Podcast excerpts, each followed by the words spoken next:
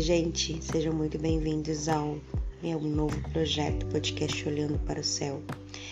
E nós estamos aqui, né, para poder escutar e ouvir um pouquinho sobre as reflexões astrológicas dessa semana, baseadas na astrologia tradicional e em algumas semanas, em alguns casos, sobre outros oráculos que eu possa vir a trazer. Não se esqueçam de seguir minha página de Instagram, calendai.astrologia. Eu sou a Camila, para quem não me conhece. Eu estudo astrologia tradicional já tem um tempinho aí. Basicamente uns três anos. Eu iniciei na pandemia da, da Covid, mas eu já vinha estudando astrologia, né? No caso, astrologia moderna, há uns anos atrás sozinha. E resolvi aí entrar para astrologia tradicional depois de me descontentar com algumas coisas que tinha na astrologia moderna, né? E eu acho que quase todas as pessoas que conhecem a astrologia tradicional, a princípio o contato é com a moderna, porque, né, tá mais difundido por aí. É o que tem, a gente fica sabendo de signos de todas essas coisas através da astrologia moderna, isso é normal. Então, a minha proposta aqui é que a gente aprenda a astrologia tradicional de um jeito mais tranquilo, né? Porque eu acredito que a maioria das pessoas entende que a astrologia tradicional é fatalista, né? Que não prevê nada, só estuda acontecimentos passados, mas não. Não é bem assim e é possível também falar de astrologia tradicional de uma maneira didática, de uma maneira divertida, que é o que a gente vai fazer aqui, né? Então, eu sempre falo a gente porque eu também conto com vocês. Porque sem que as pessoas me ouçam, não vai ter graça, não vai fazer sentido. Hoje, especificamente, a gente teve uma lua cheia que começou meia-noite 42. Uma lua cheia aí no signo de Sagitário, né? Sagitário que é um signo de fogo, né? Ele é um signo mutável que fala sobre a fé. A gente tem essa metáfora da fé no signo de Sagitário muito latente, né? De como se a gente tivesse que, depois de um período muito duro, passar por aquele saldo de fé, sabe? Aquela esperança mínima que a gente tem depois de ter passado por coisas tão difíceis. E eu acredito que a maioria das pessoas, eu também tenho um relato muito pessoal dessa alunação, é, passaram por muitas provações, né? E agora é digerir esse processo, entender o que foi que aconteceu. Te para para pensar que, olha, agora já aconteceu aquilo ali, o que, que eu faço daqui para frente, né? Como é que eu vou seguir? Eu tive uh, a experiência né, da morte do meu avô no último dia 20 de maio. E por mais que na minha casa todo mundo já estava esperando por isso, é sempre no dia é aquele baque, né? A gente já esperava, então não foi tão assim, ó oh, meu Deus, mas eu acredito que todo mundo aqui que já teve um, um parente, um familiar, um amigo, enfim, que ficou muito tempo doente, muito tempo acamado, a gente fica com aquele sentimento de meu Deus, essa pessoa precisa partir, ela tá doente e nossa, eu não acredito que eu tô pensando na morte de fulano e tal. E é, é muito doido, né? Quando esse tipo de coisa acontece, o tanto de coisa que passa pela cabeça da gente. E eu tava comentando com a minha mãe, enfim, o quanto a gente ainda acha, porque ele foi internado nos últimos tempos, que ele entrou no hospital. E agora que a gente vai digerir mais, né, a morte dele, porque semana passada foi a missa de, de sétimo dia, né? Porque meus avós eram católicos, então a minha avó ainda é católica, por mais que em casa é, nós sejamos humanistas, eles não. Nós fomos tal, e agora que a gente vai digerir esse processo, então essa lua ela fala muito sobre esse, é, essa parte de você entender o que, que foi que aconteceu, de te dar um gás para você seguir em frente mesmo, né? Então é basicamente isso. É uma lua cheia, então é quando as coisas elas clareiam, né? Os períodos da lua, eles têm muito essa essa questão. Cada fase lunar, a gente pode dizer que a gente vai refletir sobre alguma coisa. E aí eu falo que eu sou muito, eu sempre fico prestando muita atenção, né? O pessoal fala assim: "Ah, eu vou me recolher na lua minguante". Gente, eu na minha condição de pobre, eu não tenho como me recolher na lua minguante, né? Porque eu tenho que sair para trabalhar, meus alunos estarão todos lá me esperando tranquilamente. Então eu não tenho como fazer isso, mas eu acho que internamente a gente acaba querendo ficar mais recluso, por mais que a vida não permite que a gente faça isso, que a gente tem um monte de demanda, né, por aí na semana. Mas a gente acaba percebendo é, alguns movimentos de acordo com que as coisas vão acontecendo e a astrologia ela tá aqui para que a gente perceba esses processos, mas a gente não percebe assim, ah não, agora eu vou parar porque eu vou. Não, vivendo você vai percebendo como é que essas coisas acontecem, através das observações de como tudo vai ocorrer. Então, quando os clientes vêm para conversar comigo, para ter mapa, eu falo, olha, o acontecimento aqui tá falando X, mas você só vai saber mesmo na hora. A hora que você passar, você vai saber melhor como é que isso vai acontecer, como é que você vai lidar com esse processo. E é sobre isso. Bom, amanhã na segunda-feira a gente tem um, um, ingresso, né, aqui neste mês de junho. Então, primeiro que na madrugada é, nós vamos ter aí a lua ingressando em Capricórnio, né, uma lua num signo de terra, uma lua que ela tem aí a condição de exílio, então ela tá levemente aí, vamos dizer, desconfortável, né? É, é uma qualidade seca aí da lua, então pode ser que a gente sinta as coisas com muito desconforto, sabe? Só que às 10h47 a gente tem o ingresso da Vênus no signo de Leão, minha Vênus, inclusive, minha Vênus do mapa natal. É, a Vênus e Leão, ela tem aí esse, esse negócio da, da Vênus brilhosa, né? Quando ela tá aí na, na condição de, de, de Beyoncé, por mais que Beyoncé não tenha Vênus em Leão, pelo menos não que eu saiba. É, e ela oferece calor, né, a Vênus, mas é uma Vênus que não tá assim, é, ah, ela tá peregrina, gente, não é uma uma dignidade, nem qualquer coisa do tipo. Ela tá passando por aí, então ela vai ficar muito à mercê dos acontecimentos, tá? E aí a gente, é importante a gente dizer aqui o seguinte, que Júpiter ele vai passar a ser condicionado a essa Vênus uma vez que Júpiter está em Touro, que Touro é regido por Vênus, tá? E aí, Júpiter agora ele vai começar a meio que obedecer a essa Vênus em Leão.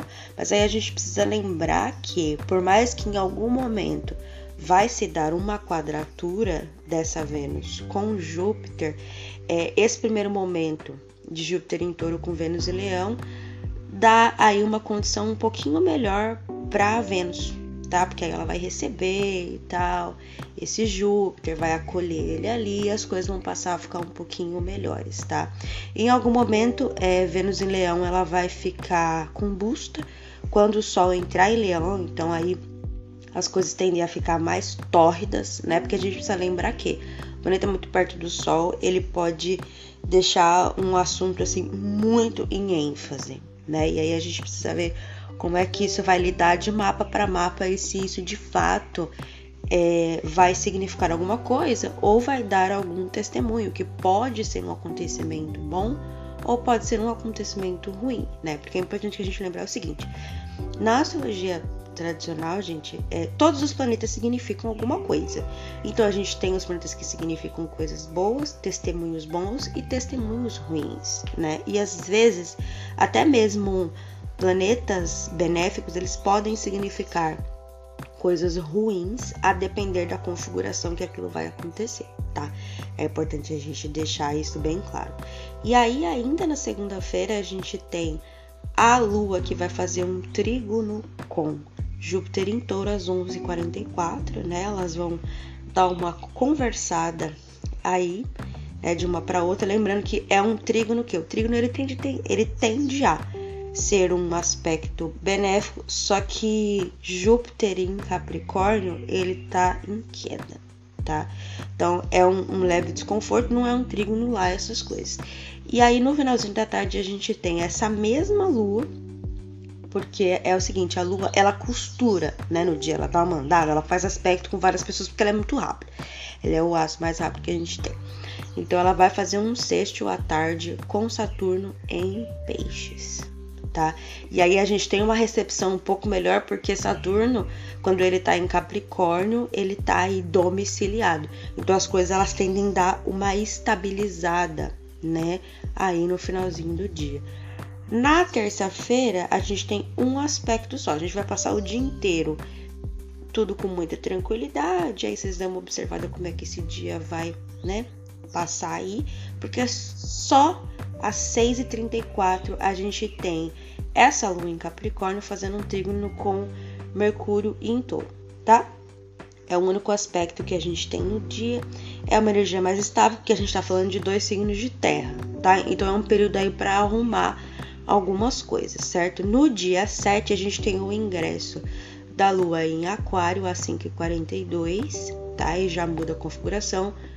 Signo de Aquário, um signo de ar, um signo fixo, né? Então a gente está trabalhando com outro tipo de energia agora, uma vez que o signo de é, Capricórnio, perdão, ele é cardinal. Então é uma coisa mais iniciática, eu inicio e agora o signo fixo que eu vou fixar algumas ideias, né? Mesmo sendo um signo de ar, eu tenho como fixar isso. Só que essa lua, ela vai fazer uma oposição às 8h39 tá, da manhã da Lua com Vênus, que inclusive é uma configuração que eu tenho no meu mapa, né? Isso é importante dizer aqui. A minha Lua ela é oposta a Vênus, a Lua em Aquário, a Vênus em Leão, porque minha Lua é em Aquário. Tá? Então a gente tem aí essa nuance, o que eu gosto, né, e o que eu preciso fazer. Então eu preciso tomar uma ação que não necessariamente é o que eu queria. Então eu vou separar essas ideias, tá? Para que elas possam acontecer e seguir um outro caminho, certo? Que a gente tem dois signos fixos aí, né? Então, é quando eu vou fixar uma ideia só.